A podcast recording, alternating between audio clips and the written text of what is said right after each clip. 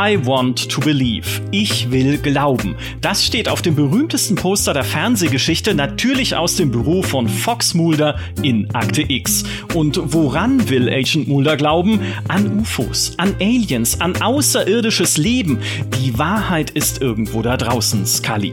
Und das ist faszinierend, oder? Nicht nur in Akte X natürlich. Außerirdisches Leben bestimmt unzählige Serien, Filme und natürlich Spiele.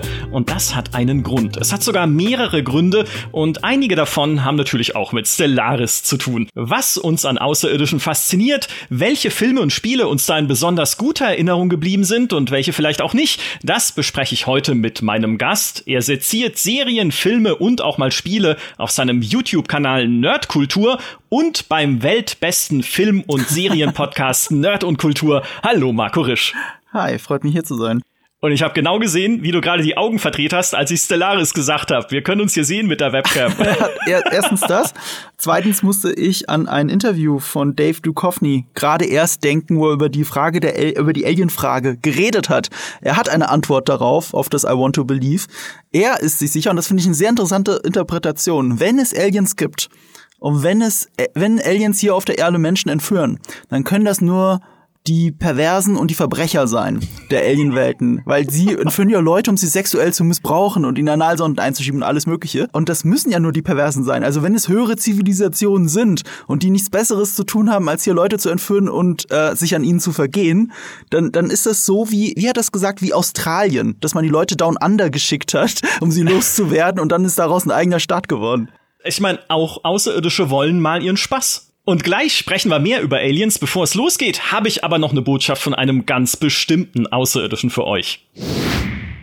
Diese Folge wird euch präsentiert von Destroy All Humans 2, denn Crypto ist wieder da und damit meine ich nicht Kryptowährungen oder NFTs oder sowas um Himmels Willen, sondern den außerirdischen Welteneroberer, der diesmal die 60er Jahre unsicher macht. Als, wie ich finde, zweitmerkwürdigster US-Präsident der Menschheitsgeschichte legt er sich nämlich mit den Sowjets an, nachdem der KGB das furonische Mutterschiff gesprengt hat. Sein höchstens minimal chaotischer Rachefeldzug führt ihn quer über den Globus, also poliert die Analsonden und schnappt euch den Invasionspartner eurer Wahl. Die gesamte Story-Kampagne könnt ihr nämlich alleine durchspielen oder im Splitscreen-Koop. Destroy All Humans 2 ist erhältlich für die PlayStation 5, die Xbox Series X und S sowie den PC. Mehr Infos gibt's in den Show Notes. Die Verbrecher und die Perversen haben wir uns schon abgehakt. Marco, was war für dich der beste Film mit Außerirdischen? Also eigentlich habe ich überlegt, dass ich jetzt einen Film nennen möchte, der, den ich sowieso nennen muss, weil er mein Lieblingshorrorfilm ist. Aber ich sag jetzt mal was ganz anderes, nämlich das fünfte Element. Was? Okay, okay, das, das, äh, das schießt mich ab. Natürlich sagt jeder Alien, ja, weil Al jeder, immer wenn man sagt, was, was hat ein cooles Alien, dann ist es Alien, auch allein schon, weil es Alien heißt mhm. und man mhm. sofort dran denkt und weil das Alien fantastisch ist. Warum das fünfte Element? Also erstens ist das fünfte Element eh sowieso einer meiner absoluten Lieblingsfilme und ich lache mich jedes Mal kaputt bei diesem Film. Und es ist die perfekte Mischung aus Abenteuer und Sci-Fi und alles. Aber auch, weil der Film ja sehr viel gesellschaftskritischer ist, als man denkt. Mhm. Es gehört ja auch zum Cyberpunk-Genre. Es setzt es nur nicht so in den Vordergrund. Aber im Hintergrund ist es sehr kapitalismuskritisch, setzt sich sehr damit auseinander mit Überbevölkerung, ne, Arbeitslosigkeit, die daraus resultiert und so weiter. Und es passiert vieles im Hintergrund. Und eine der Dinge, die im Hintergrund passieren, sind diese bösen, in Anführungsstrichen, Aliens, mit denen er die ganze Zeit zu tun hat. Also Corbin Dallas gespielt von Bruce Willis. Mhm. Aber das ist auch eigentlich eine tragische Geschichte dahinter, weil das ist ein Volk, das von den Menschen besiegt wurde, unterjocht ist, im Prinzip ein Spiegelbild der Native Americans ist. Und deswegen, Terroristen ist gleich Freiheitskämpfer, ist nur eine Frage der Perspektive.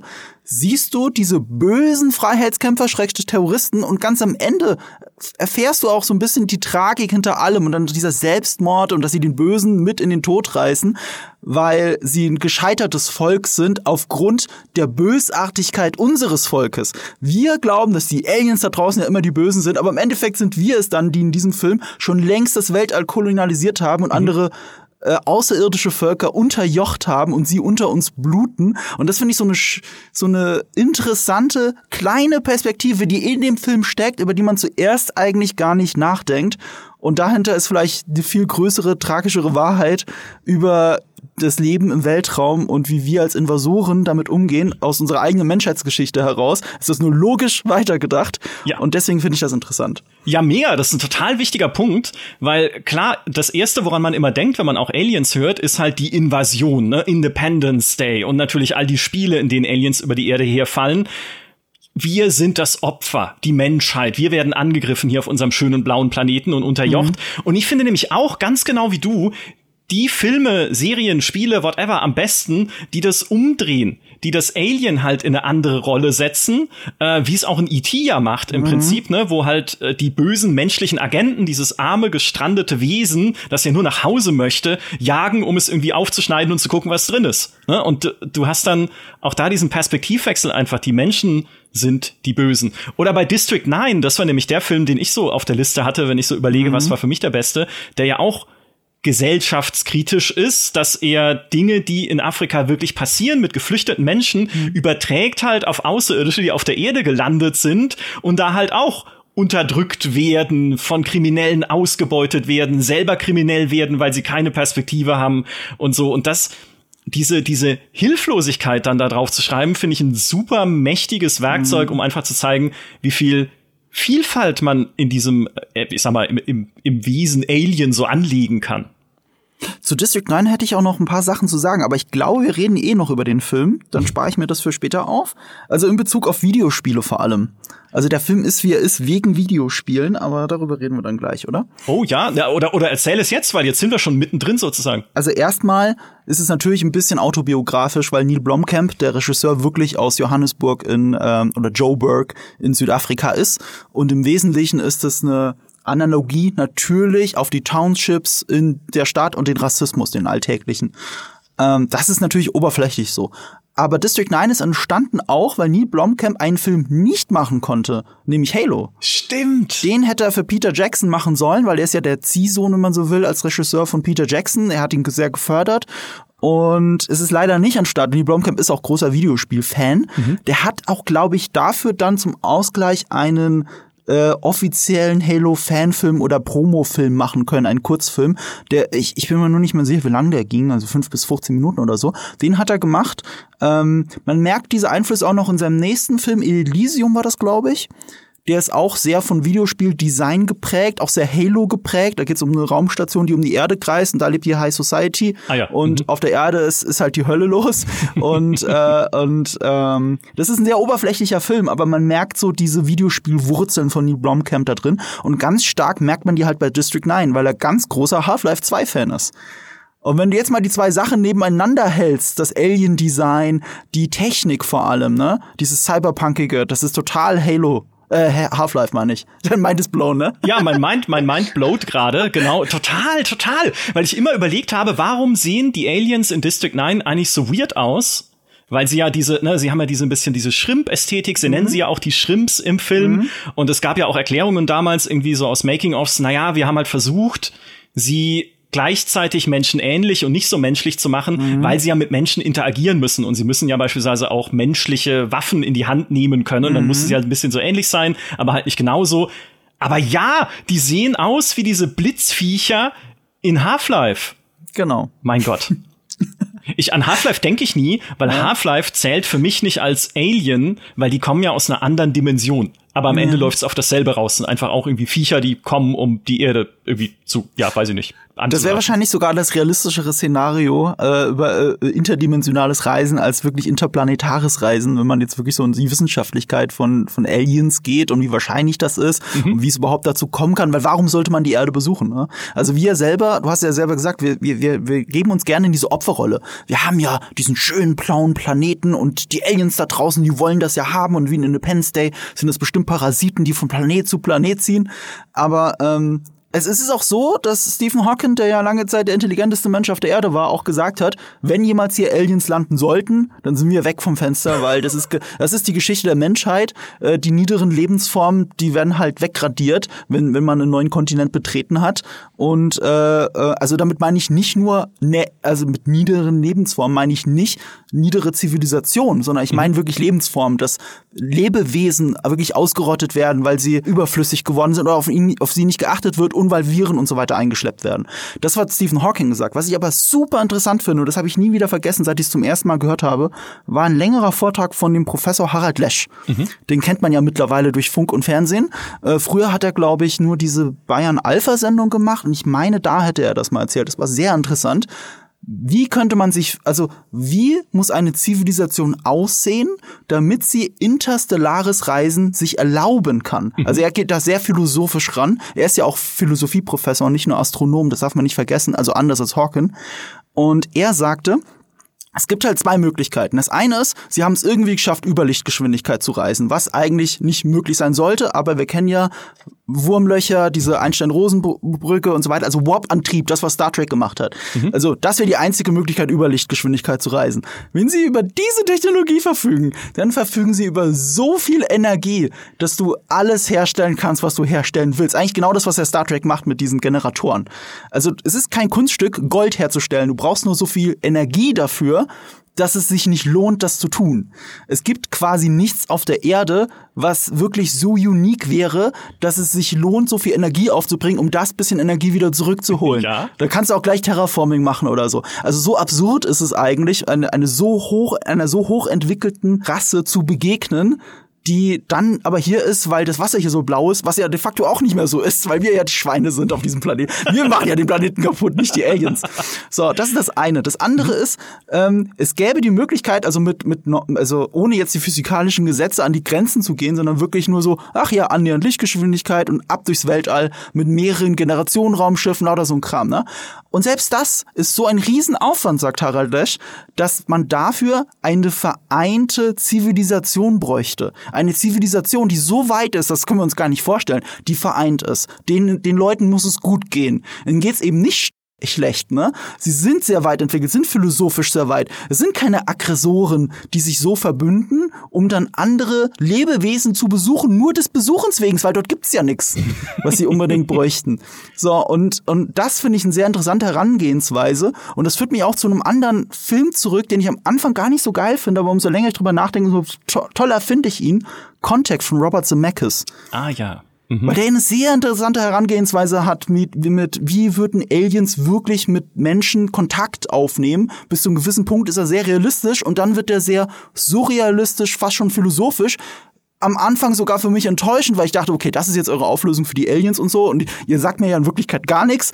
Aber nein, ähm, es ist doch so, eine höhere Zivilisation, welchen Grund sollte sie haben und welche Eile sollte sie haben, uns zu verklickern, dass es da noch mehr Leben da draußen gibt, intelligentes Leben. Das, äh, das ist ja mega, vor allem dann hat Harald Lesch nie Star Trek geguckt, wo einfach Leute, die Vulkanier auf die Erde kommen, weil sie halt einfach nette Leute sind, weil sie sagen, hey, guck mal, da ist eine arme Zivilisation, die aber gerade den Warp-Antrieb entdeckt hat, denen helfen wir jetzt ein bisschen, weil wir gerne Leuten helfen. Ja, kennt er mhm. nicht. Äh, woran ich gerade denken musste, als du auch Contact erwähnt hast, hast, das ist ja auch so ein klassisches Filmmotiv. Gibt's ja auch in Arrival oder Unheimliche mhm. Begegnung. Heißt es Unheimliche Begegnung der dritten Art? Ja, Un ja. Unheilvolle? Okay, nee, genau. Unheimliche. Also Aliens kommen, irgendwas Fremdes kommt auf die Erde und wir verstehen es erstmal überhaupt nicht. Gut, so fängt auch Independence Day an und dann wird alles kaputtgeschossen. Ja, aber dieses, wir müssen irgendwie gucken, wie können wir mit diesen Kreaturen überhaupt kommunizieren? Reagieren die auf Lichtsignale? Reagieren sie auf äh, schwebende Tintenflecken oder was auch mhm. immer das in Arrival sein soll? Also, ne, dieses, wir sind konfrontiert mit etwas, was wir erstmal gar nicht begreifen. Ich finde es dann aber immer schon zu geerdet in diesen Filmen meistens, dass irgendwie am Ende kriegt man es halt doch hin. Ja, dann ist halt Jodie mhm. Foster da und sagt, ach, der Kringel heißt Familie und äh, der Kreis mhm. oder der andere Kreis da drüben heißt äh, Daumen hoch und dann, ha, Familie, Daumen hoch, das heißt, Familie ist gut, hey, willkommen auf der Erde. Ne? Also weil es halt ein Film ist, der dann irgendwie auch zu einem zu einem Schluss kommen muss, der oder zumindest ein amerikanischer Film ist, ne, der zu einem Schluss kommen muss, wo man sagen kann, okay, das ist halt eine ein positives Ende dann auch. Ist es mir meistens zu einfach. Ich kann ja ganz kurz meine Lieblings-Alien-Theorie reinwerfen. Die mhm. wollte ich eigentlich erst am Ende so als rausschmeißen, aber sie passt gerade ganz gut. Das ist die Dark Forest-Theorie.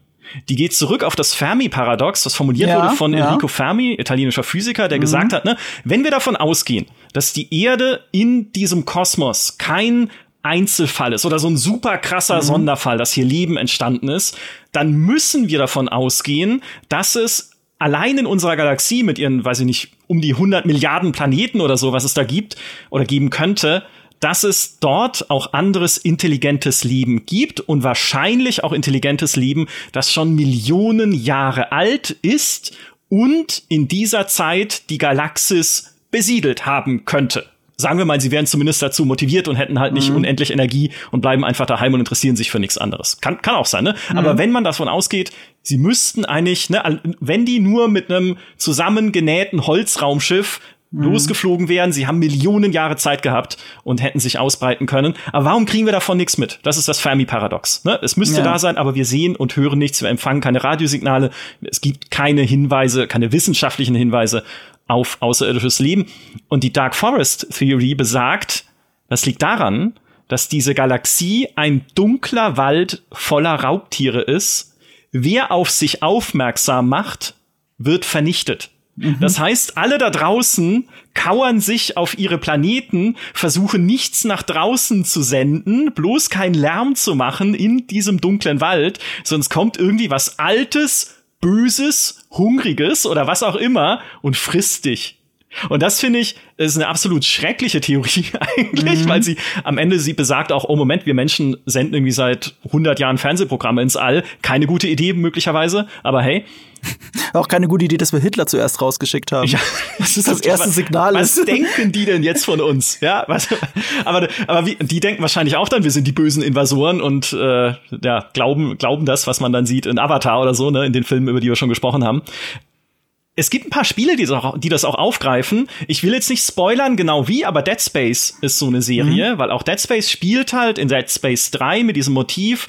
In dieser Galaxis gibt es Dinge, die intelligentes Leben gezielt halt auslöschen, nachdem es sich irgendwie und nachdem sie es gefunden haben, nachdem es sich bemerkbar gemacht hat und die Erde ist als nächstes dran. Und das ist natürlich sehr düster, ja, und eine sehr, sehr negative so Theorie mhm. im Gegensatz zu diesem optimistischen, was halt ein Star mhm. Trek hat. Aber ich finde die halt so geil, weil sie so gruselig ist. aber weil sie halt gruselig ist. Die Frage ist, ob sie wirklich plausibel ist. Das Fermi-Paradoxon ist mir bekannt, aber, aber andererseits so, wie es ist ja halt auch sehr schwer, ne? Also mit den ganzen Galaxien und den ganzen Sternsystemen, wie weit sie auch voneinander entfernt sind. Und ich weiß, die Radiowellen laufen jetzt auch schon seit seit über 70 Jahren hier von der Erde aus weg und woanders könnte es ja auch geben, aber wenn du überlegst, wie alt die die Galaxis, das uns bekannte Universum eigentlich ist und wie weit alles voneinander entfernt ist. Es wäre ja fast schon ein Wunder, jemand anderen zu sehen. Es wäre schon schwer genug, wenn jemand dieses Sternsystem durchkreuzen würde, überhaupt auf die Erde aufmerksam zu werden und zu gucken, ob da überhaupt was ist. Ja. So, das, das muss sich ja auch lohnen. Also, weil das ein Lichtjahre langer Weg ist, wofür? Für das bisschen Wasser, was hier ist, was dann eine solche Zivilisation ja herstellen kann. Ja. Wenn man drüber nachdenkt. Es gibt ja immer wieder diese lustigen Nachrichten, wo es dann heißt, oh, äh, irgendein, irgendein Objekt ist gerade durch das Sonnensystem geflogen und wir wissen nicht ganz genau, was es ist. Es ist zu 99 mhm. Prozent Wahrscheinlichkeit halt irgendein Stein oder so, halt irgendwas, ja. was halt im All rumfliegt und grundsätzlich aber es sieht so sehr aus ist. wie ein Raumschiff. aber, und die Hoffnung, also nicht Hoffnung, aber der Glaub, das ist doch genau, das ist Fox Mulder. I want to believe. Denn natürlich sagt man dann, ich will ja nicht, dass das ein langweiliger Stein ist, der es wahrscheinlich mhm. ist, sondern ich möchte doch, dass es ein Zeichen ist, dass es ein endlich dieses Lebenszeichen ist, was wir äh, vielleicht auch schon gesehen haben, ohne es zu merken oder sowas. Und das ist, finde ich, auch bei diesem Alien-Motiv super wichtig. Einfach dieses, ich will halt glauben, dass wir nicht das letzte Ding sind, was wir kennenlernen. Mhm. Ne? Also, dass die Menschheit nicht mit sich selber schon genug zu tun hat und äh, überfordert ist, was sie ist, wie, wie wir wissen aus den Fernsehnachrichten, mhm. sondern dass es da noch mehr gibt, dass wir noch mehr entdecken können, dass es halt dieses Versprechen gibt, halt auch eine eine Welt da draußen entdecken zu können, in der wir einfach dann nicht nur leere Felsen uns mal angucken, falls wir jemals überhaupt dann hinfliegen können. Es ist so interessant, weil unsere menschliche Sehnsucht halt zwischen zwei Gefühlswelten äh, hin und her schwingt. Das eine ist, wir sind unfassbar arrogant ja. und wir glauben, dass wir in diesem großen Universum das einzig intelligente Leben sein können. Und das andere ist, wir sind so unzufrieden mit uns selbst, dass wir glauben, da draußen muss was anderes sein, das uns Hoffnung auf mehr gibt. Es muss doch mehr geben als das, was wir kennen. So nach dem Motto. Äh, das, ist, das sind zwei sehr starke Gefühlswelten. Das ist eigentlich schon sehr tragisch, dass, dass wir uns nur so damit auseinandersetzen. Ich muss auch bei dem Fermi-Paradoxon immer an diese These denken, dass es ja sein könnte, dass jede höhere äh, Gesellschaft sich zwangsläufig irgendwann selbst vernichtet. Mhm. Darauf kann das Fermi, das ist auch eine Auflösung für das Fermi-Paradoxon. Da ja. gibt es ein wunderschönes Video dazu von kurz gesagt. Ähm, und wenn man mal so auf uns guckt, auf uns Menschheit, wie lang gibt's uns? Äh, 200.000 Jahre, nicht ganz, glaube ich. Und äh, jetzt erst so in den letzten 2000 Jahren oder letzten 100 Jahre sogar, je nachdem wie man es rechnet, ist halt richtig viel passiert. Und wir sind kurz davor, uns selbst zu vernichten. Da fehlt nicht so viel. Da muss nur einer auf den falschen Knopf drücken mhm. oder wir müssen einfach nur so weitermachen mit der Umwelt. Viel fehlt nicht mehr. Und dann äh, hat die Erde uns natürlich überlebt. Und wenn das bei anderen Zivilisationen auch so ist, weil der Egoismus des Einzelnen so groß ist oder der Gesellschaft als Ganzes auch ist, dann brauchen wir uns nicht wundern, dass wir niemand anderen sehen. Ja, aber ich glaube, jetzt machst du etwas, was äh, Stanislav Lem, der Science-Fiction-Autor, mhm. schon in Stellaris, äh, Stellaris, nein, in Solaris, Entschuldigung, seinem Roman, Stellaris ist was anderes, da komme ich noch zu, in Solaris beschrieben hat. Denn, äh, oder auch drumrum, und was auch der Grund für ihn war, Solaris zu schreiben damals, der Mensch sucht immer Spiegel. Na? Mhm. Wir tun immer so, als würden, als hätten wir eine äh, eine, eine Bedeutung, eine, eine Mission, ne? wir wollen, wir wollen irgendwie nach draußen gehen und das alles kennenlernen. Nein, was wir Menschen suchen, ist einfach nur etwas anderes, das genauso ist wie wir. Was ja auch immer ein bisschen das ist, was ich so Sachen wie Star Trek vorwerfe. In Star Trek gibt es natürlich ganz viele Alienrassen und die haben auch alle ihre Eigenheiten. Ne? Die Klingonen sind aggressiv, aber ehrenvoll, die Romulaner so hinterlistig. Dann hast du irgendwie noch die Borg, die alle zu so einem Schwarmbewusstsein verschmelzen. Aber sie sehen immer aus wie Menschen. Es gibt in Star Trek auch eine Erklärung dafür. In Next ja. Generation ne, haben sie sich dann doch. Sagen. Ja, da haben, ja, aber das, da habe ich damals schon gedacht, als ich das, ich liebe The Next Generation, aber dann sehe ich diese Folge. Wir haben euch alle erfunden. Wir sind ja. die Ur-Aliens. Wir haben die, ja. die alle Rassen geschaffen. Ne, habt ihr nicht. das ist ja ein Cop-Out. Das ist ein Cop-Out, weil ihr euch kein CGI leisten könnt, Freunde. So sieht's nämlich aus. So.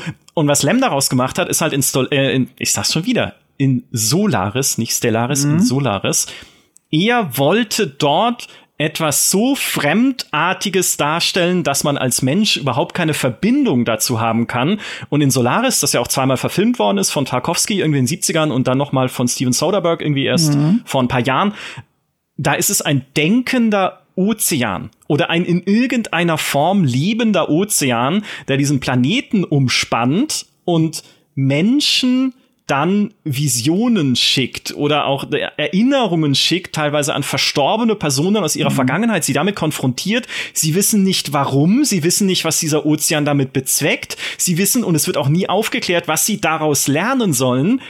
Sie verstehen es einfach nicht. Mhm. Und das ist halt eine Dimension von, von Außer Außerirdischkeit, so, die ich äh, richtig geil finde. Einfach dieses, es gibt da draußen Dinge, die allem widerstreben, was wir an menschlichen Verhaltensweisen, menschlichen Denkmustern, menschlichen Verhalten, ne, Kategorien irgendwie, Moral oder nicht, egal, mhm. die dem allem widersprechen, die so vollkommen anders sind, dass wir einfach nur dastehen und sagen können, verstehe ich nicht ist für mhm. mich als Mensch nicht erfassbar. Und es sind ja auch solche Sachen, mit denen auch der Horror spielt, bei sowas wie dem Cthulhu-Mythos, ne? Weil Cthulhu ist doch auch einer der großen Alten, der vor Millionen Jahren auf die mhm. Erde gekommen ist. Und wenn man ihn anschaut oder sich ihm nähert oder sich mit ihm beschäftigt, dann wird man wahnsinnig, weil man diese großen Alten nicht versteht, weil sie so mhm. anders sind. Und das ist so, also, ne, wie gesagt, den Solaris halt im Kleinen, ne, da betrifft es nur eine kleine Gruppe von Wissenschaftlerinnen und Wissenschaftlern auf einer Raumstation. Aber das, das finde ich so cool, weil das halt auch wieder zeigt, wie viel du machen kannst mit Aliens. Ja, ja. Im entferntesten Sinne hat das ja auch irgendwie 2001. Also es wird ja nie aufgeklärt, worum es wirklich geht. Und dann hast du immer noch einen Mensch, in diesem abstrakten Gebilde eines Raumschiffes oder einer Raumstation, der völlig alleine mit sich und seinen Gedanken ist und seinen Visionen. Und daher zieht es so ein bisschen die Faszination, weil einerseits, wie du sagst, es wird der Spiegel vorgehalten, andererseits ist irgendetwas nicht irdisches, und ich sage jetzt bewusst nicht außerirdisch, sondern nicht irdisches, das wir nicht verstehen können. Was, was sich irgendwie philosophisch mit uns auseinandersetzt und wir müssen es deuten wie ein Traum. Und dann kommt aber, jetzt pass auf, jetzt kommt nämlich Hollywood mhm. oder die Spieleindustrie, das nimmt sich ja nicht so viel, und sagt, Ah, ihr habt hier gerade was unglaublich Mysteriöses eingeführt. Etwas, was der Mensch nicht verstehen kann. Etwas, was ja auch gerade seine Faszination schöpft aus dieser Nicht-Erklärbarkeit. Ne? Also, wir wissen einfach nicht, mhm. was es ist. Und der Film ja. will uns auch gar nicht sagen, was es ist. Aber war erfolgreich, bitte macht eine Fortsetzung. Oder eine Trilogie oder noch ein Prequel am besten. Ne? Also melk die Kuh, solange sie stehen kann, so ein bisschen. Mhm.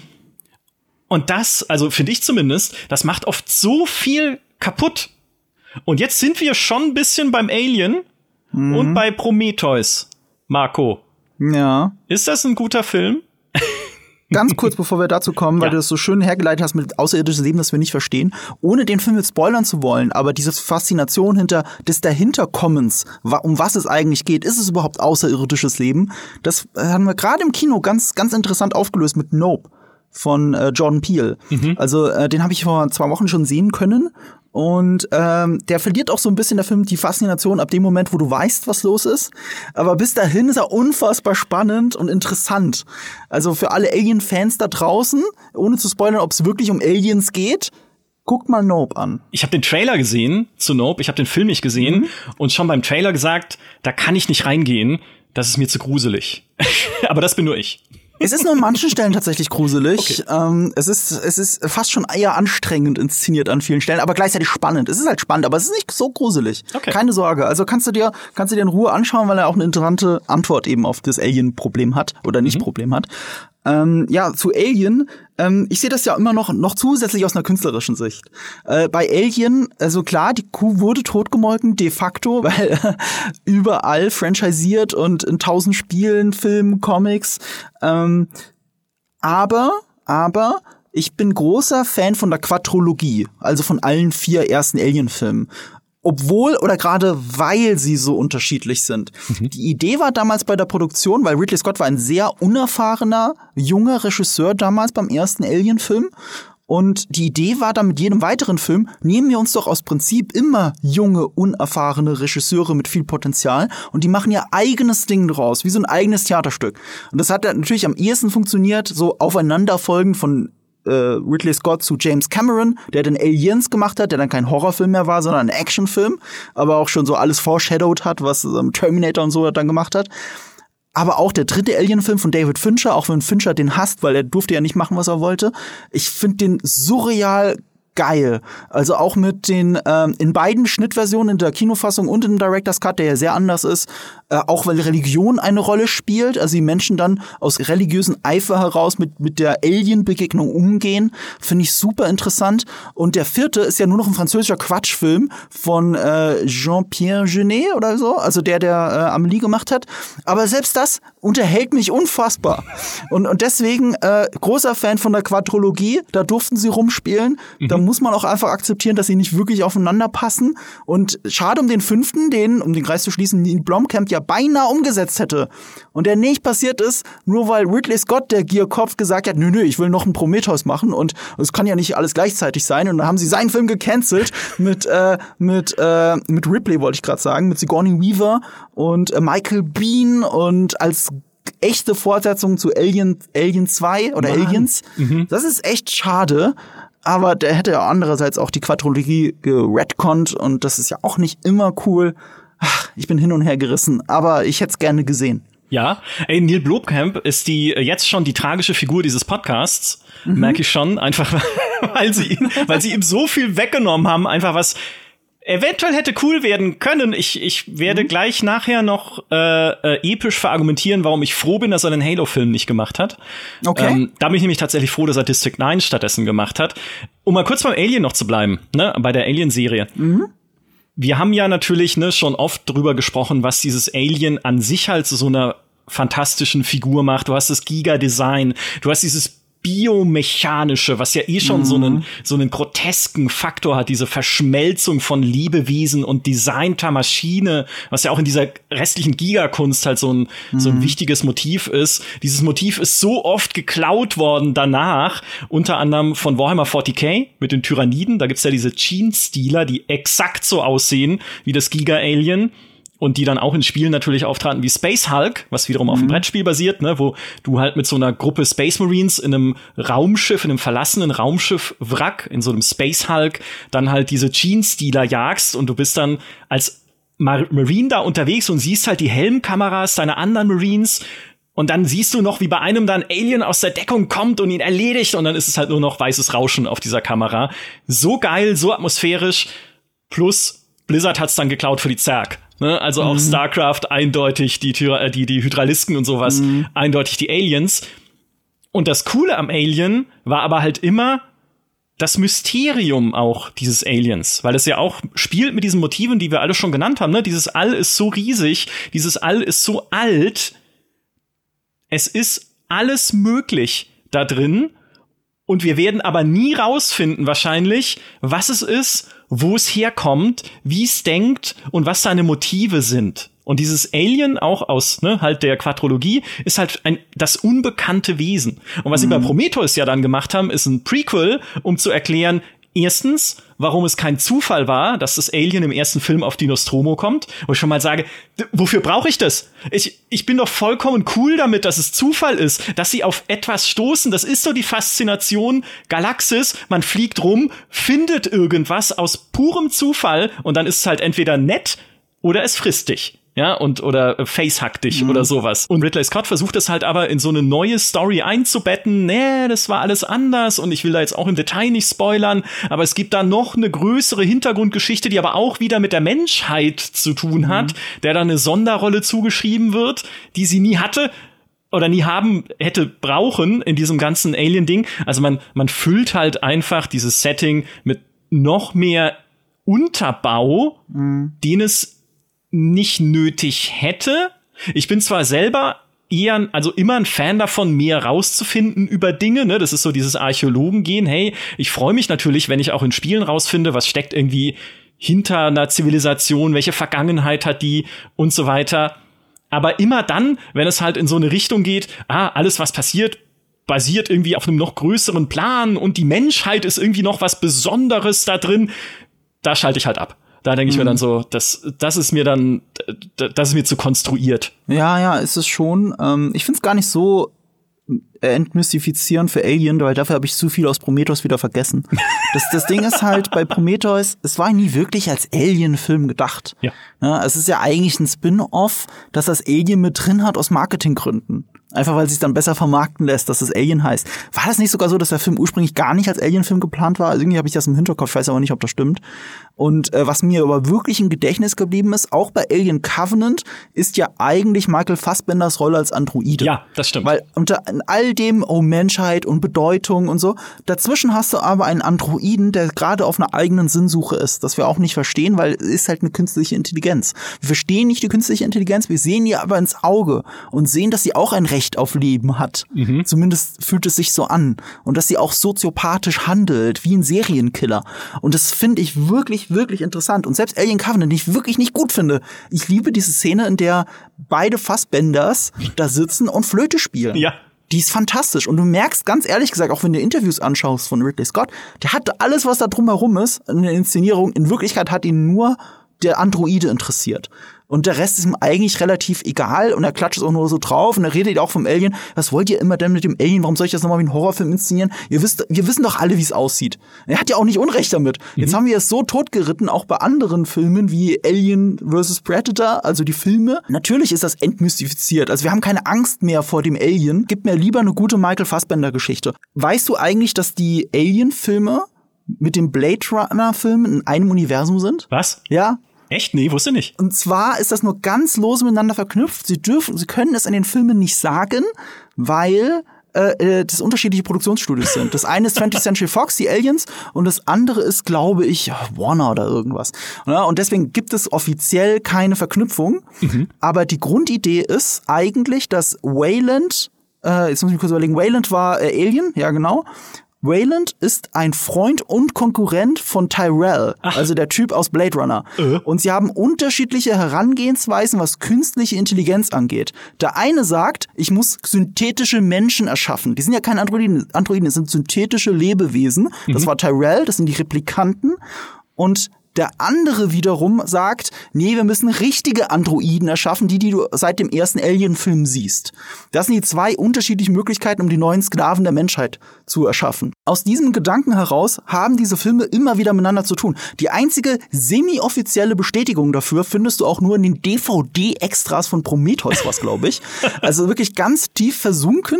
Ähm, dass äh, der, der Wayland ist es ja genau, der wird ja von Guy Pierce gespielt in Prometheus mhm. und dann halt auf alt geschminkt, was halt albern ist. Also du siehst im Film, siehst du nur einen alt geschminkt, denkst du, warum haben sie nicht einfach einen alten Schauspieler gecastet? Weil im ursprünglichen Drehbuch steht drin, dass er auch ein Jung mit im Film dabei ist und deswegen hätte das ja Sinn ergeben, aber das haben sie wieder gestrichen und dann hast du nur noch einen schlecht geschminkten Guy Pierce, das ist albern. und in DVD-Extras siehst du ihn aber auch jung einen TED-Talk halten, so ein alter Steve Jobs-Manier.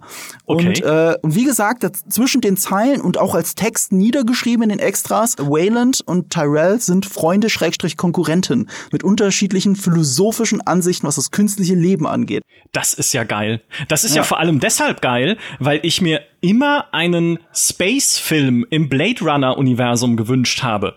Weil es gibt auch in, in Blade Runner diese eine Dialogzeile, wo, ich, ich weiß nicht, ein Replikant dann sagt, mhm. ich sah irgendwie die Schiffe glitzern vor dem, im, im Licht der Sonne vor mhm. dem Tannhauser Gate oder sowas, wo man sich immer denkt, boah, da entsteht halt schon vor meinem inneren Auge so eine mhm. Science-Fiction-Szene. Ich würde sie gerne sehen und ich würde gerne wissen, was dort ist und was die Replikanten natürlich auch dort machen. Ja, wie geil, jetzt habe ich meinen Space-Film im Blade Runner-Universum. Ja, ja, genau. Und dann noch eine letzte Anekdote dazu, die ich einfach nur schön und herzlich finde. Ich, ich mag ja Prometheus zumindest für die Atmosphäre, das ist cool. Und ich hatte mal ein Interview, das war auf der CCXP in Köln, mit Benedict Wong. Das mhm. ist der Wong aus äh, den Doctor Strange-Filmen. Also ja. heißt er auch zufälligerweise Wong. Und ähm, er hat mir im Interview erzählt, er war ja auch bei Prometheus, hat er eine Rolle gespielt und er hat mir erzählt, dass sein Lieblingsfilm Blade Runner ist. Und dann habe ich ihm genau das erzählt, was ich dir gerade erzählt habe, dass diese Filme in Wirklichkeit zusammengehören und auch wenn er es nicht wusste, er in dem Franchise, in dem Universum seines Lieblingsfilms Teil ist. Und das war sehr schön für ihn, das zu erfahren und äh, das war, das hat mir ein bisschen das Herz erfreut. Diese kleinen Anekdoten. Das ist doch super. Ja, das ist doch super. Und auch, äh, was du gerade gesagt hast, ne, so über synthetische Lebewesen, das folgt ja auch wieder dieser, dieser Lem-Formel, nenne ich sie mal. Auch das ist ja was, wo wir menschliche Muster suchen. Ja, wir machen mhm. synthetische Menschen, wir bauen Androiden, die aussehen wie Menschen. Aber sie sind keine. Ne? Auch da, es steckt etwas, es, es, sie funktionieren anders. Und bei Star Trek ist es ja umgekehrt mit Data der mhm. mehr Mensch sein möchte, ne, der selber weiß, ich bin künstlich und ich ticke anders als und habe keine Emotionen, ne, so wie meine anderen mhm. Crewmitglieder hier, aber ich will mehr sein wie ihr. Ist ja auch so ein, so ein klassisches, ne, auch dieses Pinocchio-Motiv. Ich will ein richtiger mhm. Junge sein, so ein bisschen, auch wenn ich aus Holz bestehe. Man kann Science Fiction einfach mit so mhm. vielen tollen Motiven und auch menschlichen Parabeln halt einfach füllen, sind sie ja dann auch meistens. Ne? Ich will mehr sein wie meine, wie meine Mitmenschen, äh, auch natürlich die Probleme und so äh, spiegeln, die wir auf der, auf der genau. Erde haben. Ist ja auch das, äh, vielleicht ganz kurz noch, das klassische Star Trek The Next Generation Serienfolgenmotiv. Sie treffen irgendetwas, irgendein Volk oder irgendeine Sache auf einem anderen Planeten, die aber eine menschliche Problematik spiegeln. Ne, irgendwie, mhm. dann sind sie halt alle äh, einheitlich, einheitsgeschlechtlich. Ne? Mhm. Und wie funktionieren da denn dann Beziehungen und was läuft denn da? Eine komplette Folge gemacht damals bei The Next Generation. Oder alleine schon die erste mit Mission Farpoint, wo mhm. sich irgendwie diese, das war das Alien-mäßigste, was es im ganzen Next Generation gab, in der Pilotfolge, wo dann diese Alien-Qualle sich doch als, äh, ja, als Außenposten der Föderation getarnt hat und am Ende halt dann erhaben wegfliegt zu der geilen Musik, die halt damals in der Serie drin war. Ich weiß noch, wie ich als Kind vorm Fernseher saß und mir dachte, was ist für ein Scheiß? Ja, ich will wieder Klingonen und Romulaner, die aufeinander schießen. Heute finde ich das cool, weil sie mhm. halt wirklich etwas so Fremdartiges dann eingebaut haben in diese, in diese Folge. Ja, weil darüber denken wir noch nach und das ist halt der große Unterschied. Es gibt auch ähm, einen schön, ein eigentlich einen trashigen Film, der heißt äh, Alarm im Weltraum, was glaube ich. Klingt auch immer nach einem Pornotitel, aber nee, der hieß wirklich so. Im Original ganz anders äh, ich, ich komme jetzt nur nicht mehr drauf, wie. Es ist ein trashiger deutscher Titel, weil es aus den 50er Jahren ist. Hat man alle Filme trashig benannt, also alle diese Sci-Fi-Filme, weil mhm. es ja automatisch Trash, wenn es Raumschiffe gibt und so. Berühmterweise mit ähm, äh, hier, nackte Kanone, äh, wie heißt er nochmal, Leslie Nielsen, Leslie Nielsen in der Hauptrolle. Ja. Mhm. Genau, als Captain, als junger Schauspieler noch. Und der ist meiner, dieser Film ist in meiner Erinnerung immer sehr gruselig in Erinnerung geblieben, weil sie landen auf diesem Planeten und da gibt's schon eine Forschungsaußenstation, eigentlich sehr Star Trek-mäßig alles. Es wäre eine gute Star Trek-Geschichte. Und irgendwas, ein Monster oder irgendwas da drin, bringt die Leute nacheinander um. Und das Faszinierende an dieser Station ist, die ist inmitten einer bereits existierenden, aber verschwundenen Zivilisation. Mhm. Also die Gebäude und alles, die sind von einer anderen Zivilisation, die nicht mehr da ist. Und von, der, von dieser Zivilisation erfährt man auch nichts mehr. Aber du siehst diese Türen, die sie haben, diese Torbögen, die ganz groß sind und weit und, und komische Formen haben. Und man, man ist in der Imagination, denkst du die ganze Zeit drüber nach, was hat diese diese, äh, diese Lebens Lebewesen dort ausgemacht, ohne dass das eigentlich das Thema des Films ist. Oh. Es geht gar nicht darum, aber das ist etwas, was nur im Hintergrund passiert. Mhm. Aber wie geil ist das denn? Dass ich hab Gänsehaut, wenn du das erzählst, weil solche Settings liebe ich so sehr und nicht nur ich glaube ich, weil es einfach etwas ist, auch gerade wenn man sieht, ein Setting hat Geschichte.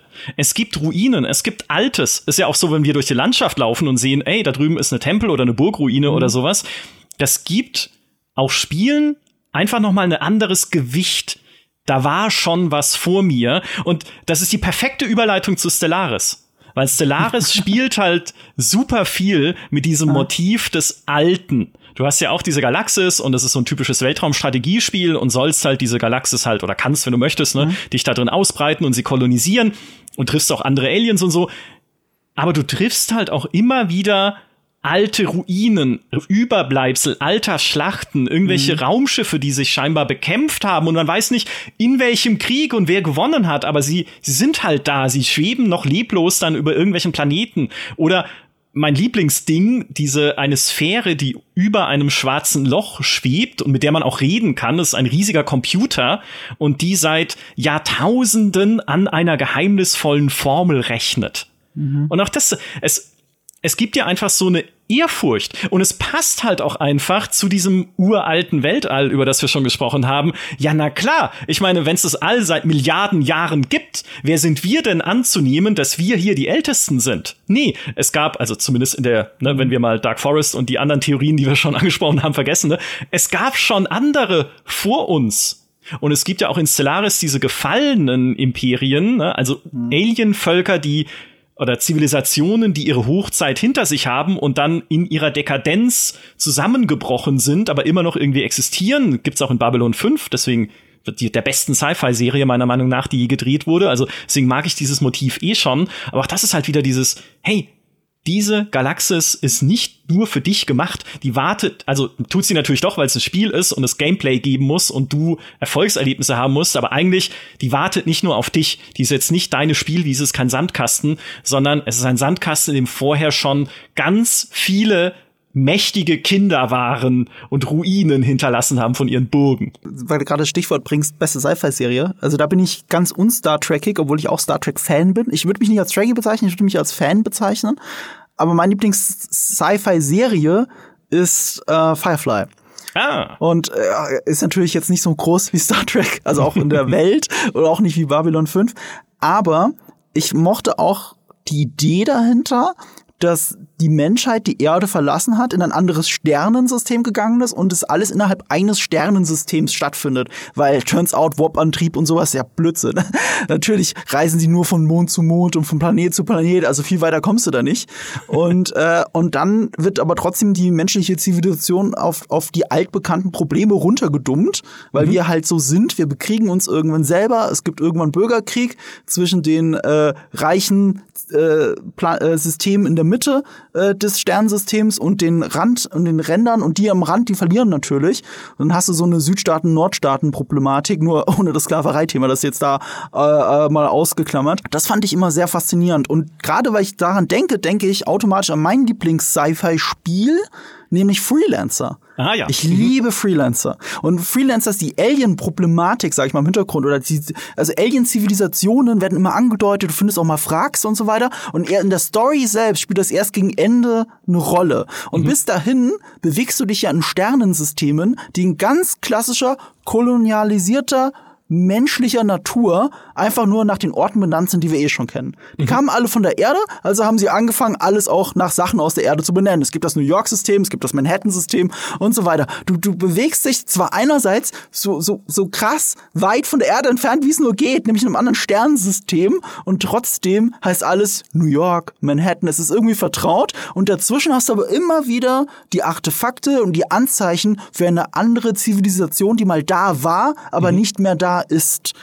Und das ist, löst ja auch das Fermi-Paradoxon in der Sekunde auf. Und das finde ich äh, ganz interessant. Ja, das ist super. Das ist vor allem, weil damit fällt man halt auch nicht in diese Klischee-Alien-Geschichten zurück, dass man sagt, ja, die Menschheit ist im All und es gibt halt die Klingonen und die greifen sie halt an, ne? Weil es ist halt, es gibt halt böse Aliens und mit denen gibt es Krieg. Vielleicht gibt es auch noch gute Aliens, mit denen gibt es dann keinen Krieg, mhm. aber sondern du nutzt Aliens eigentlich nicht als so eine, also schon als eine Plot-Device irgendwie, weil es wird dann halt auch in Freelancer ja wichtig, was mit denen mhm. ist und was es für Folgen hat und so, dass die da sind.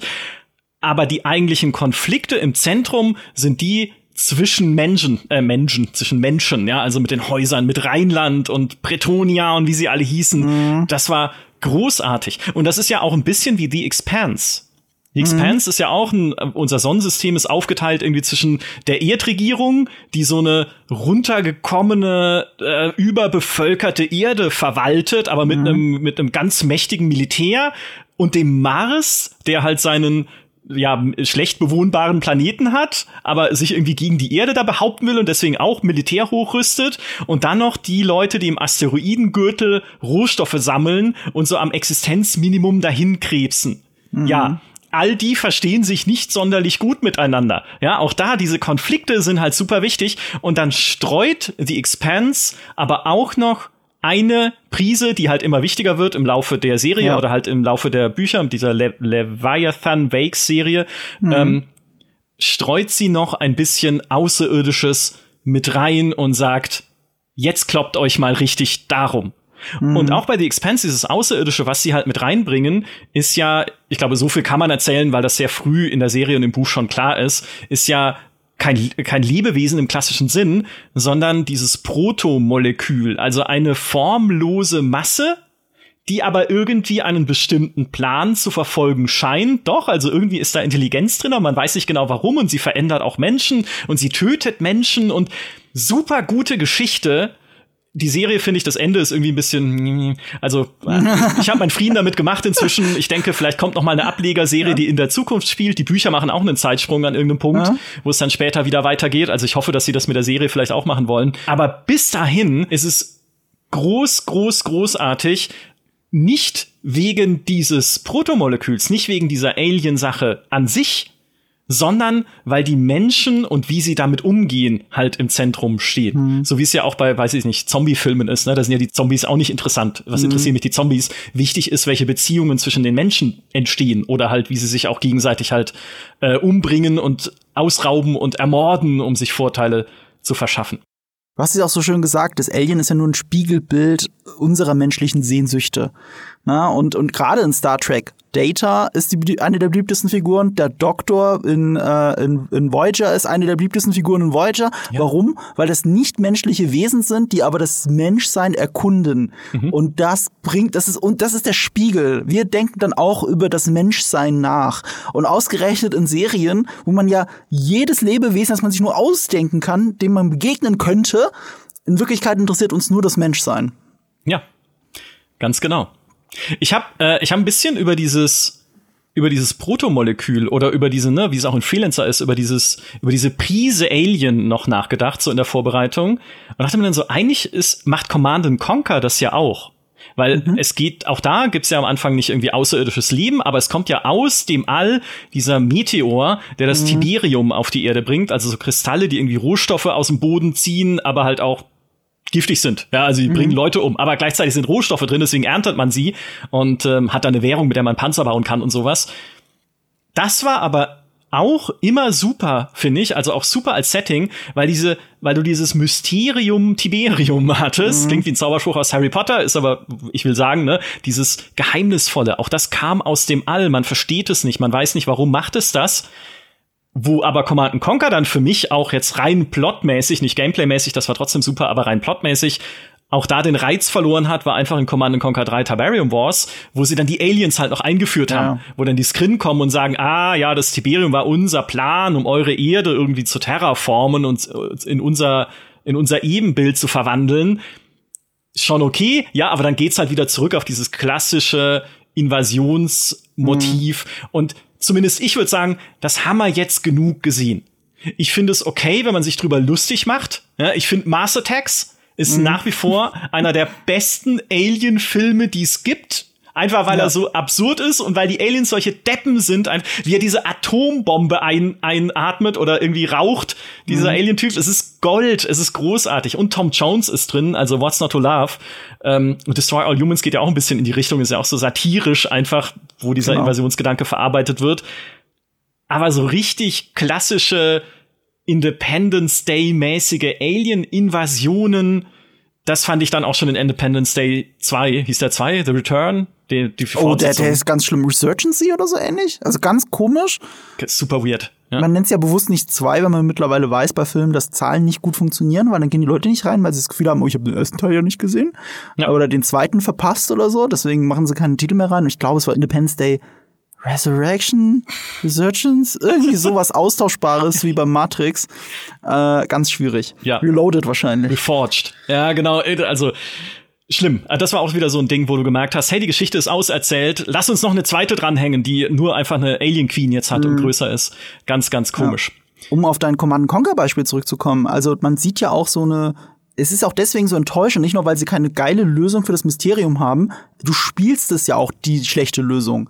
Weil dadurch, dass du die Aliens spielst und die unterscheiden sich spielmechanisch quasi nicht von Nord und GDI. Mhm. Und wenn das so ist, dann ist alles Interessante, was eine Alien-Kultur ausmachen könnte, einfach weg. Ja, Absolut, genau, einfach. Und das ist nämlich das Besondere bei Spielen, auch im Vergleich jetzt zu Filmen oder Serien. In Filmen und Serien musst du es nur fremdartig darstellen. Mhm. In Spielen musst du es auch sich fremdartig anfühlen lassen. Ist halt immer super schwierig, ne? Also klar, in, in mhm. Command Conquer 3 haben die Aliens dann irgendwie auch mehr Flugeinheiten oder so, weil sie kommen ja aus dem All und fliegen gerne. Oder sowas wie die Zerg in StarCraft haben halt diesen, den, wie hießen das, der Creeper, dieses, dieser Schleimteppich, auf dem sie sich nur ausbreiten können. Also man versucht natürlich dann schon immer eigene Spielmechanismen so einzubauen. Aber so richtig, richtig fremd wird es nie und mhm. kann es ja auch gar nicht werden, weil du als Game Designer einfach darauf achten musst, dass Leute halt nicht völlig die Kontrolle verlieren, mhm. wenn sie mal eine andere Fraktion spielen. Ne? Also wenn ich sage, komm, ich wechsle mal von den Protoss zu den Zerg. Aber da fällt mir ein Spiel ein, dass das eben perfekt löst und das schließt ein bisschen den Kreis zu unseren Filmbeispielen. Ich muss jetzt nur aufpassen, wie ich es formuliere. ich glaube, ich kann es nicht wertend formulieren. Gib mir bitte Recht oder Unrecht. Ist Alien vs. Predator 2 noch auf dem Index in Deutschland? Maybe. Ist das noch so? Oder gibt's auf jeden Fall irgendeine deutsche Fassung davon? Okay, pass auf, ich versuche ganz analytisch und nicht wertend über ein Spiel reden, das ich zufälligerweise sehr oft und sehr gerne gespielt. äh, nee, nee, nee, ich weiß nicht, ob ich es gerne gespielt habe, sorry, so rum. Aber ich habe es sehr oft gespielt, um es mir analytisch anzugucken. und da ist es ja so, es gibt halt die Aliens, es gibt die Predators, beides sind Franchises, die irgendwann mal, das ist ja nur aus der Idee geboren, weil, weil sie den Gag hatten in Predator 2 in dem Film, dass dann Alienschädel an der Wand hängt. Daraus haben sie, glaube ich, eine Comicreihe gemacht und aus der Comicreihe haben sie dann nochmal ein Spiel gemacht. Und da sind sie auf die Idee gekommen, machen wir doch drei Kampagnen draus. Eine, der du als Marine spielst, eine, die du als Alien spielst und eine, die du als Predator spielst, der ja auch ein Alien ist in dem Sinne. Mhm. Und ähm, dadurch diese, all diese, diese, alle drei Kampagnen fühlen sich komplett unterschiedlich an. Also Predator und Alien schon fast ähnlich, weil du bist in beiden ein Jäger, aber als Alien bist du auch in deinen Fähigkeiten sehr beschränkt und läufst aber dann dafür in der Wand rum und so. Und das ist halt interessant, weil wir kannten bei Alien in den Filmen immer nur die Perspektive der Verfolgten. Mhm. Die Leute, die in den Schatten gucken und sich fragen, ist es jetzt eine Kette, die da runterhängt oder hängt da gerade ein Alien, das mich jetzt jeden Moment anspringt. Und hier warst du auch in der, und ich glaube, das ist ein Grund dafür, warum es auf dem Index gelandet war, an dieser Stelle, wo du dich eben auch über Menschen hermachst als Alien. Und zwar über wehrlose Menschen, genau wie in den Filmen. Mhm. Und das ist halt eine Perspektive, die man ja als Mensch sowieso nicht im Spiel, auch als, als subjektive Ansicht mit der Kamera und so. Und man hat diese Perspektive nicht eingenommen. Du hast nur gesehen, was das Alien mit Menschen macht, aber du hast dich nie in das Alien hineinversetzt gefühlt. Du fühlst dich in der Sekunde hineinversetzt in den Menschen, dem das passiert. Ja. Aber hier ist es anders. Hier wirst du zum Täter. Und als Marine bist du umgekehrt wieder in der Opferposition, auch wenn du ein Sturmgewehr in der Hand hast. Und als Predator bist du ja noch viel berechnender, weil in der Spielmechanik ist es auch verankert, dass das Alien Menschen umbringen muss, um Leben zu generieren, mhm. um Lebenspunkte zurückzukriegen. Und der Predator, der macht das ja mehr aus, aus, aus, der, aus dem Grundantrieb heraus, zu jagen und Trophäen zu sammeln. Scorekeeping ist das, was du tust. Und das sind so drei unterschiedliche Perspektiven in drei komplett unterschiedlichen Kampagnen. Das ist absoluter Wahnsinn bis heute für mich. Das ist mega. Das ist mega. Und ich kann Entwarnung geben, die deutsche Version zumindest von Aliens vs. Predator 2 ist ab 16 Jahren freigegeben. Also, hey. Genau, ich habe auch nur die gespielt. Was Klar. hätte ich denn sonst spielen sollen? Es gibt ja, es gab ja in meiner Jugend keine anderen Möglichkeiten, an Spieler ranzukommen. und, äh, und das waren meistens die deutschen Fassungen. Ja, das waren auch meistens die besten Fassungen, das muss man dazu ja. sagen bei den meisten Spielen. Aber das Geile, das ist absolut das perfekte Beispiel, weil du auch, obwohl du ja als Alien diese biomechanische Killermaschine bist, die einen Menschen mit halt einem Biss irgendwie ins Jenseits befördern kann, du trotzdem auch verwundbar bist, wenn du dich irgendwie zu früh zeigst, ne? Wenn du irgendwie aus dem Luftschacht kommst und man hat auch dann diese auch diesen speziellen Sichtmodus gehabt, wo man dann die Marines irgendwie so als weiße Schemen sehen kann und alles andere ist dunkelgrau oder schwarz. Und dann kommst du aber zu früh raus und irgend so ein Marine sieht dich halt mit seinem Sturmgewehr, der knallt dich halt weg, weil du hast ja selber weder Fernkampfmöglichkeiten noch irgendwie eine Unverwundbarkeitspanzerung und dann musstest du halt als Alien wirklich lernen, auch zu sneaken, die Lüftungsschächte mhm. zu nutzen, die Gegner auszutricksen irgendwie. Als Predator, also ich muss alles so hart unterstreichen, was du sagst. Als Predator wieder ein ganz anderes Spielgefühl mit diesen Wärmesichtmodi oder unterschiedlichen mhm. Sichtmodi. Hast du irgendwie Infrarot, Hitze, äh, ist das nicht mhm. dasselbe? Egal, es gab ja unterschiedliche und Nachtsicht und so, ne, die man da einstellen konnte und dann da auch hin und her zu schalten, um dann auch nicht von einem Alien überrascht zu werden oder von einem Marine überrascht zu werden und sich halt unsichtbar zu machen und so halt ein bisschen vorzugehen. Und als Mensch bist du halt die Pappnase vor dem Herrn mit deinem Bewegungsmelder in der Hand, wo du dann siehst, okay, es kommt ein Punkt auf mich zu. ja, und er wird halt, er wird immer größer und ich weiß nicht von wo, warum und was es ist. Und so spannend, so großartig, alle drei Perspektiven. Das war, was Alien und Gameplay angeht, ein Meisterwerk. Tatsächlich. Ja. Würde ich recht geben. Und den Filmen weit überlegen, weil es auch wirklich mit diesen Perspektiven spielt. Während äh, es gibt so schön, darauf hat mein Podcast-Kollege Eve immer drauf rumgeritten, bei dem ersten Alien vs. Predator Film gab's die Unterschrift, also, also als Untertitel und Alien, die Alien Franchise hat ja eine Tradition bei guten Untertiteln. Wir sagen, mhm. ihr müsst euch nur erinnern an Alien 1, ne? Dieses im Weltall hört dich niemand schreien. Das bleibt jedem im Gedächtnis. Mhm. Und bei Alien vs. Predator war's ähm, egal wer gewinnt, wir verlieren. Mhm. So, und das ist eigentlich ein geiler Titel, aber der Film hält das ja gar nicht ein. Am Ende ist das ein Tag-Team zwischen Predator und Menschen und, und die Predator, also, also da, da gewinnt und verliert eigentlich niemand so wirklich und es geht auch nicht wirklich um das Schicksal der Menschheit und alles ist, und dahinter ist dann ganz viel, das ist so viel entmystifizierender als Prometheus, um mal ja. Prometheus wieder zu verteidigen. Also mhm. Alien vs. Predator ist da viel, viel schlimmer. Ja. Und, ähm, und die, die können das nicht einhalten, die haben aber auch keinen Perspektivwechsel, weil es geht im Endeffekt um die Menschen, um wie sie da versuchen zu überleben. Und die sind nur zufälligerweise zwischen diesen diesen uralten Kampf geraten. Aber das Spiel spielt halt mit diesen Perspektiven und damit ist es dem so sehr überlegen und so viel interessanter und eröffnet dir andere Perspektiven. Da, da können manche Filme noch von lernen. Ja. Und jetzt pass auf, Stellaris macht das auch, aber nur in meinem Kopf. Denn, also bei Stellaris hast du ja auch die Wahl, inzwischen auch durch die ganzen DLCs natürlich, die man sich zusätzlich kaufen muss, aus sehr vielen unterschiedlichen Völkerarten und mhm. auch Herkunftsgeschichten. Also Völkerarten kann sowas sein wie, du spielst durchgedrehte Pflegeroboter, die organisches Leben einsammeln und in Reservate sperren, mhm. um es äh, ja zu Tode zu verwöhnen. Oder du spielst halt religiöse Fanatiker, die alles verbrennen wollen. Du spielst kapitalistische Steine, die allen nur ihr Gold andrehen wollen. Du spielst eine Föderation, die für alle da sein und wir müssen alle gemeinsam mit zueinander stehen. Ne? Mhm. Also schon allein so von der von der Grundausrichtung her kannst du sehr unterschiedliche Perspektiven einnehmen. Die sind im Spiel dann selber spielerisch nicht so unterschiedlich von den Menüs, durch die du dich klickst jetzt. Aber du hast mhm. halt jeweils andere Geschichten im Kopf dazu. Zumindest geht's mir so. Ist halt für mich auch ein bisschen Rollenspiel. Plus, du wählst am Anfang so eine Herkunftsgeschichte und die kann dann zum Beispiel sein, ich bin eine Spezies, die seltsamerweise nur sehr kurz lebt und sich nur durch Klonen vermehren kann. Warum ist das so? Und hast da eine Questkette, um das rauszufinden. Spoiler, sie hat mit Star Wars zu tun. Oder du spielst irgendwie eine Rasse, die hat einen Lebensbaum auf ihrer Heimatwelt, den sie hüten muss, weil er ihnen halt Boni verleiht. Es ist Avatar. Ne? Also auch da mhm. wieder bekannte Science-Fiction-Motive einfach eingefangen, wenn dann Invasor kommt und dir deine Heimatwelt wegnimmt und den Baum abfackelt. Ja, schade. Ja, Pusteblume, dann guckst du an die Röhre.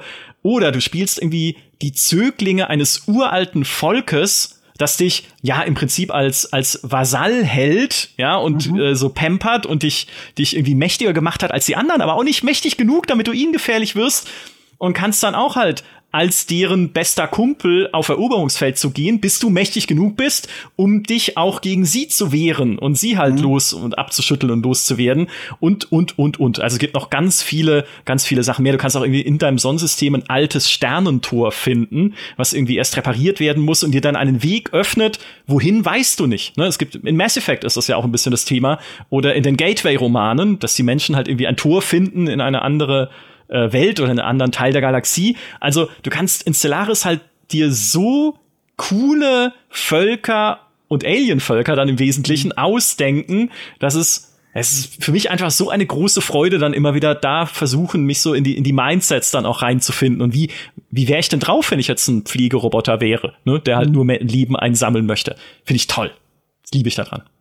Ja, ich merk schon. Ja, ja, das deckt alles ab, was du von Cypher willst eigentlich. Ja. Und ein bisschen Elden Ring, weil Bäume abgefackelt werden und ein bisschen. Ja. So, so, ganz genau. Und jetzt sage ich dir, warum ich den Halo-Film nicht sehen will oder ja, wollte ja. oder warum ich froh bin, dass Neil Blomkamp kein Alien, äh, kein Halo-Film gemacht hat. Mhm. Es hat zwei Gründe. Den einen haben wir schon mal episch auch bei uns bei der Gamestar in einem Halo-Podcast besprochen, nämlich dass Halo allein vom Storytelling her schon ein schwieriges Setting ist, weil der Hauptcharakter für nichts steht. Ne, du hast ja den Master Chief und der Master Chief redet nicht. Er mhm. ist halt so der klassische 90er Jahre Videospiel-Action-Held. Er sieht badass aus in seiner Rüstung, aber er hat sonst nichts. Ja, sie haben versucht, ihm mehr Hintergrund zu geben mit Dr. Halsey, versucht ja auch die Halo TV-Serie. Mhm. Aber so grundsätzlich, und ich glaube, das hat auch mal jemand, hat es nicht sogar Neil Blomkamp selber gesagt, er ist irgendwie der, der wichtigste Nebendarsteller seines eigenen Franchise. Weil alle reden immer nur über den Master ja, Chief, aber klar. er redet nicht.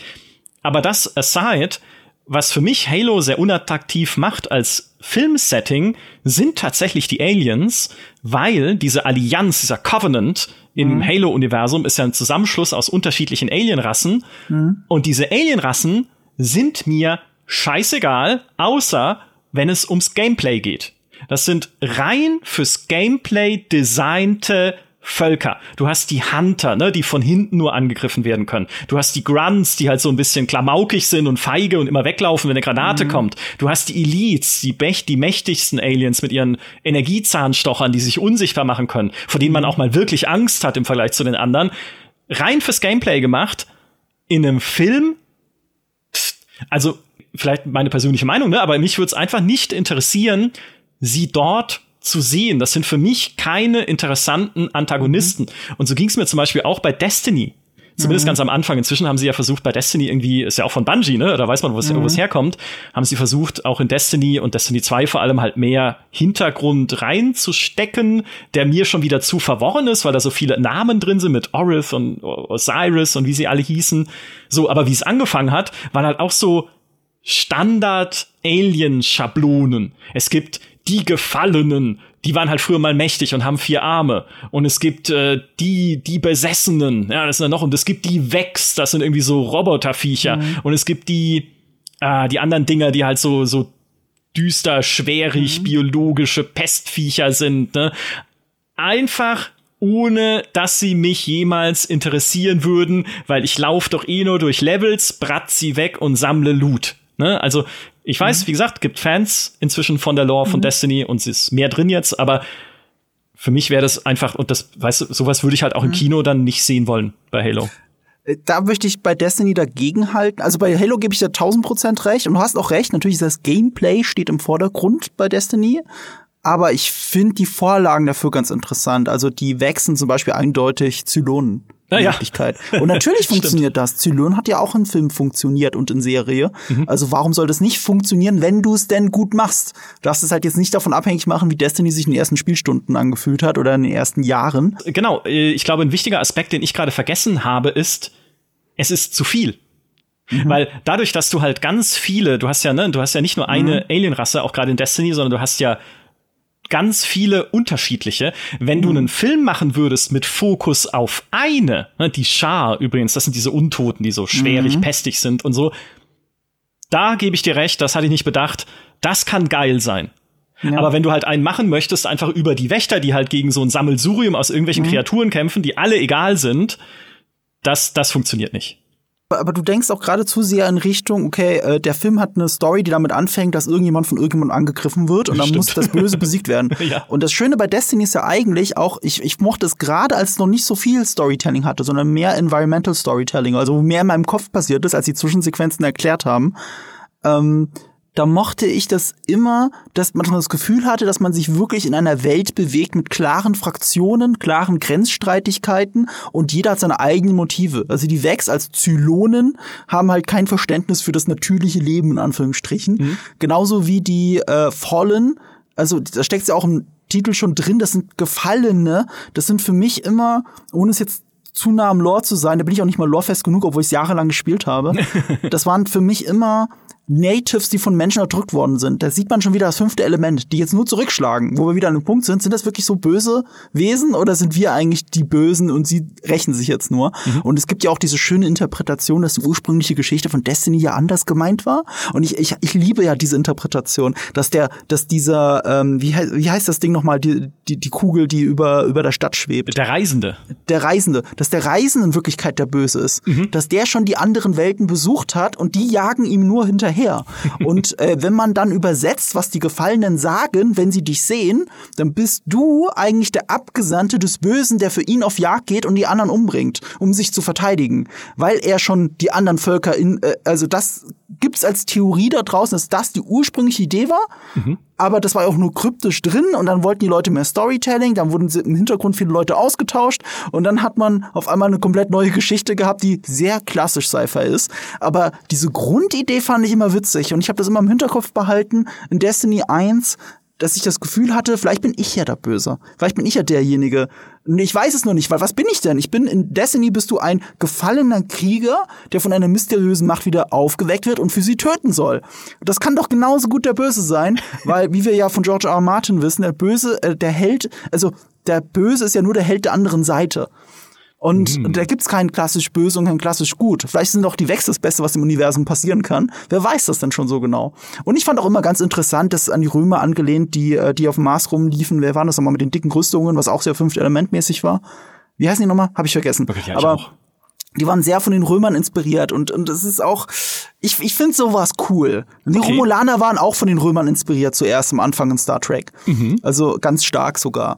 Und äh, und das finde ich, also da tust du Destiny ein bisschen Unrecht. Da ist viel Potenzial, wenn man es dann geil macht. Ist halt immer schwierig. Und äh, so ist es auch bei Halo. Und du hast aber schon recht, ne? der, der Master Chief ist halt, der ist eigentlich ein leerer Avatar, wo der Spieler sich reinprojizieren kann, weil genau. der sieht ja, ich meine, der Helm sieht ja nicht umsonst so aus, als würde man Paintball spielen.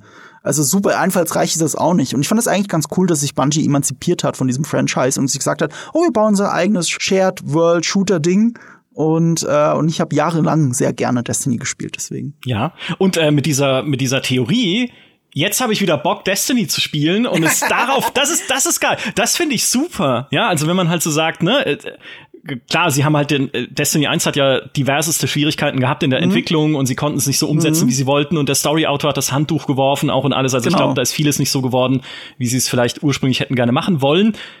Aber es jetzt noch mal durch, also wenn ich die Zeit hätte, jetzt zu sagen, ich spiele mhm. Destiny noch mal mit dem im Hinterkopf, was du gerade gesagt hast, ich glaube, es wäre hundertmal besser. Also hätte ich hundert, für mich hätte ich hundertmal mehr Spaß dran. Aber man muss halt echt sagen, ne, also mit jedem weiteren DLC und vor allem mit dem zweiten Teil haben sie sich von dieser ursprünglichen, angeblich ursprünglichen Idee auch wirklich entfernt. Ja, also ja. jetzt ist es dann doch zu klassisch Sci-Fi. Das ist ein bisschen schade. Ich wünschte, das wäre noch wirklich mehr im Hintergrund und im Bewusstsein auch der Spieler. Warum nicht?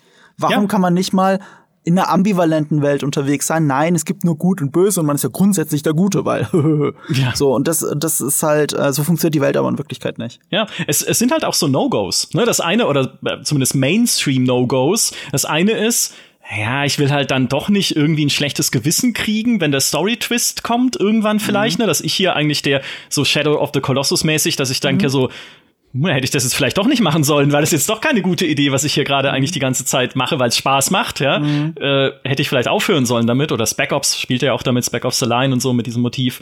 Ähm, das ist das eine. Das andere No-Go, finde ich, ist der Perspektivwechsel. Ne? Alien vs. Predator hat's gemacht. Oder mhm. Aliens, muss man ja, ne? muss ja vorsichtig sein. Aliens, Alien, Aliens vs. Predator mhm. hat's gemacht, aber es gibt ja nur sehr wenige Spiele und noch weniger Filme, glaube ich, die dich in die Perspektive des Aliens tatsächlich versetzen. Also klar, sowas wie District 9, ne, oder E.T. ist ja zumindest, da kriegt man wenigstens mit, was, was das Ding umtreibt. Mhm. Aber sonst die Hauptfiguren, natürlich, damit es für uns auch nahbarer ist, sind meistens Menschen. In Mass Effect ja auch. In Mass Effect lernst du so coole andere Begleiterinnen und Begleiter kennen, so coole Sidekicks. Aber erstens, deine Hauptfigur ist menschlich. Und ganz ehrlich, ich liebe Mass Effect, das wisst ihr, das habe ich euch schon oft im Podcast erzählt. Aber wenn wir mal wirklich in uns reinhorchen und ehrlich zu uns selber sind, das braucht doch die Aliens nicht. Weil, also klar, es braucht die Reaper als Bedrohung, aber alle Leute, die du kennenlernst, ne, Mordin Solus, der mhm. verrückte Wissenschaftler, der mal anfängt zu singen, Rex, dieser über ehrenvolle mhm. Soldatencharakter. Äh, irgendwie Thane, der, der, äh, der religiöse Assassine. Es könnten auch Menschen sein. Das sind, mhm. das sind alles Rollen mit menschlichen Eigenschaften, die genauso Menschen übernehmen könnten. Ja, weil es ein Science-Fiction-Setting ist und BioWare hat richtig viel Mühe in Mass Effect gesteckt, ja, auch was Hintergründe angeht, macht man dann da Alienrassen rein und ist ja auch ein bisschen mehr Vielfalt mhm. und sie reden cool und lustig und sehen lustig aus und so. Aber im Prinzip könnte das auch einfach eine Menschentruppe sein, weil die Leute sind mir nicht fremd genug. Was sie ja auch so relatable macht dann am Ende, ne? Deswegen wächst mir ja ein Mordin Solus so ans Herz, weil er halt dieser kauzige Typ ist. Aber es könnte ja auch ein kauziger Menschendoktor sein, sage ich jetzt mal. Deswegen wollen auch alle miteinander schlafen. Ja, ja am Ende ja. ja. Ja, selbst die Asari, ne, wo du sagst so, hä, ist, sind die jetzt nur drin, damit ich sie attraktiv finde und mit ihnen schlafen möchte? Oder ist das irgendwie, steckt da noch mehr dahinter? Weiß ich nicht. Also, das ist immer so ein Ding. Und was ich mir halt wünschen würde, ist tatsächlich mal zu sagen, hey, wir drehen das Ganze halt um. So wie es Avatar ja macht. Vielleicht ist es auch das, was halt ein Avatar mal wirklich versucht hat. Ist jetzt nicht mein allerliebster Film, würde ich jetzt sagen, mein allerliebstes Setting. Mhm. Aber sie haben wenigstens diese Perspektive genommen. Wie ist es denn jetzt gerade hier für die Aliens mit den Menschen umzugehen? Könnten wir mehr von haben? Sag ich jetzt mal. Sonst sind es immer nur so niedliche Sidekick-Charaktere. So Rocket mhm. und Groot aus Guardians of the Galaxy auch so. Es ist halt ein Waschbär. Ne? Es ist kein Tentakelmonster aus, äh, aus den Tiefen des Alls. Aber er ist ja auch ein genetisches Experiment. Er ist insofern ja kein Alien. Und er hat auch mehr Hintergrund, ne? Also ich, also ich habe ja früher Guardians of the Galaxy, habe ich immer gesagt, in den Blödsinn gehe ich nicht, weil ich will kein Setting haben, mhm. in dem Tiere sprechen. Mhm. Weil das ist für mich einfach, das bricht meinen Glauben an ein Universum, wenn ich da sprechende Tiere rumlaufen sehe. Genau wie in Beyond Good and Evil, da hast du ja dieses, diesen Pay, Pagey, Page, mhm. dieses Schwein dabei, was redet, was ja in dem Fall tatsächlich ein Alien ist, glaube ich. Mhm. Wo, wo ich halt denke, nein, das ist kein Alien, das ist ein Schwein, das spricht. Hier gibt's doch Schweine. Warum ist ein Schwein, das spricht, dann was Außerirdisches? Das ist mir nicht weit genug weg von mir. Und genauso habe ich früher halt gedacht, hier Rocket, der Waschbär, ist doch halt einfach nur ein dober sprechender Waschbär und sie haben einen Baum dabei. Wow, okay, das ist kreativ. Mhm liebe Guardians natürlich trotzdem jetzt inzwischen durch meine Freundin aber erst, weil sie mir gezeigt hat, mhm. dass es halt einfach trotzdem ein cooles Setting ist mit cooler Musik. Ja, aber ja. Ja, diese Tier Tiercharaktere. Äh. Da ist eine Intention von Regisseur James Gunn immer dahinter. Wenn man auf alle seine Filmprojekte schaut, da ist es tatsächlich so auch Serienprojekte. Er hat immer Tiere drin. Ja. Und er sagt selber, du kannst ganz leicht eine Person als böse oder gut positionieren anhand dessen, wie sie mit Tieren umgeht. Deswegen hat er immer Tiere drin, weil das ein ganz einfaches, probates Mittel ist, das du nicht tot erklären musst, wo du schon siehst, ob jemand böse oder gut ist in dem, was er tut. Deswegen gibt's da immer Tiere. In der Peacemaker-Serie gibt's auch einfach einen Igel, also einen, einen Adler. Und äh, äh, du siehst schon, der eine Typ geht aber sehr also wirklich scheiße mit diesem Tier um. Und dann merkt, okay, okay, also du hast schon so eine Antipathie dann und die wird dann nur schlimmer und es passt einfach perfekt rein. Also es, es ist die ganze Zeit so in all seinen Projekten, gerade auch in Guardians. Das ist ja geil. Jetzt, äh, ich hinterfrage gerade mich selber, wie ich in Mass Effect mit meinem Space Hamster umgegangen bin. Tja. Ich glaube, ich habe ihn nie besucht. Ja. Ich bin ein schlechter Mensch. Das ist, glaube ich, das ist, glaube ich, das Fazit unseres Podcasts. Nein, mein, mein Fazit, pass auf, was, was für mich so diese, die, die ultimative Faszination am Alien ist, und wir haben es schon auch angerissen vorhin in dem, was wir besprochen haben, ist, im Gegensatz zur Fantasy, wo man ja sagen mhm. könnte, also gerade so mittelalterliche Fantasy, wo man ja theoretisch auch alles reinpacken kann, mhm. was man sich vorstellen kann. Ja, da gibt's dann halt auch die Drachen und das, die, die Schleimbollen im Dungeon und die Dämonen und sonst was. Im Gegensatz dazu geben mir Aliens in Science-Fiction-Settings immer noch das Versprechen, dass sie zumindest möglich sein könnten. Denn wir alle mhm. wissen ja, es gab im Mittelalter keine Drachen, keine Schleimbatzen und keine Dämonen. Es haben Leute welche auf Bilder gemalt, weil sie sich so die Hölle vorstellen, nachdem sie die Bibel gelesen haben. Mhm. Und sie haben vielleicht Drachen gemalt, weil sie irgendwie sich halt mal einen Drachen ausgedacht haben und das für ein cooles Motiv gehalten haben. Aber vielleicht haben sie auch mal einen Dino-Knochen gefunden und ja, dann vielleicht, genau. Ne, genau, und gedacht so, ja, was könnte das mal gewesen sein? Und vielleicht hat's Feuer gespuckt. Aber es gab halt diese fantastischen Kreaturen nicht. Und bei Aliens wissen wir nicht, ob es sie gibt, aber genau das macht sie für mich so reizvoll. Es könnte sein. I want to believe. Da ist er wieder, der, ja, da ist der Ringschluss zu Fox Mulder. Ich will einfach glauben, dass es da draußen sowas geben ja. könnte, egal was man sich ausdenkt, egal in welche Richtung man geht, von mir aus auch genetische Waschbären-Experimente, ja. aber man kann das halt mit so viel coolem Zeug aufladen, dass ich liebe es einfach. Ja, aber, aber denk immer an die echten Worte von Fox Mulder und von David Duchovny. Das sind wahrscheinlich nur Perverse, die sich an dir vergehen. Das ist die einzig logische Erklärung für eine höhere Gesellschaft, die hierher kommt, um dir etwas in den Po zu stecken. Und mit diesen wundervollen Worten sind wir am Ende dieses Podcasts über Aliens angekommen, die ihr jetzt bestimmt in einem völlig anderen Licht seht, aber so war es auch gedacht. Marco, vielen, vielen Dank für den tollen Talk. Sehr gerne. Es war mir eine, ein Leidenschaftsthema, tatsächlich über Außerirdische zu sprechen und es hat großen Spaß gemacht. Ich hoffe, auch euch allen, die uns zugehört haben, hat es großen Spaß gemacht und denkt immer dran, die Wahrheit ist irgendwo dort draußen. Macht's gut und bis zum nächsten Mal. Ciao.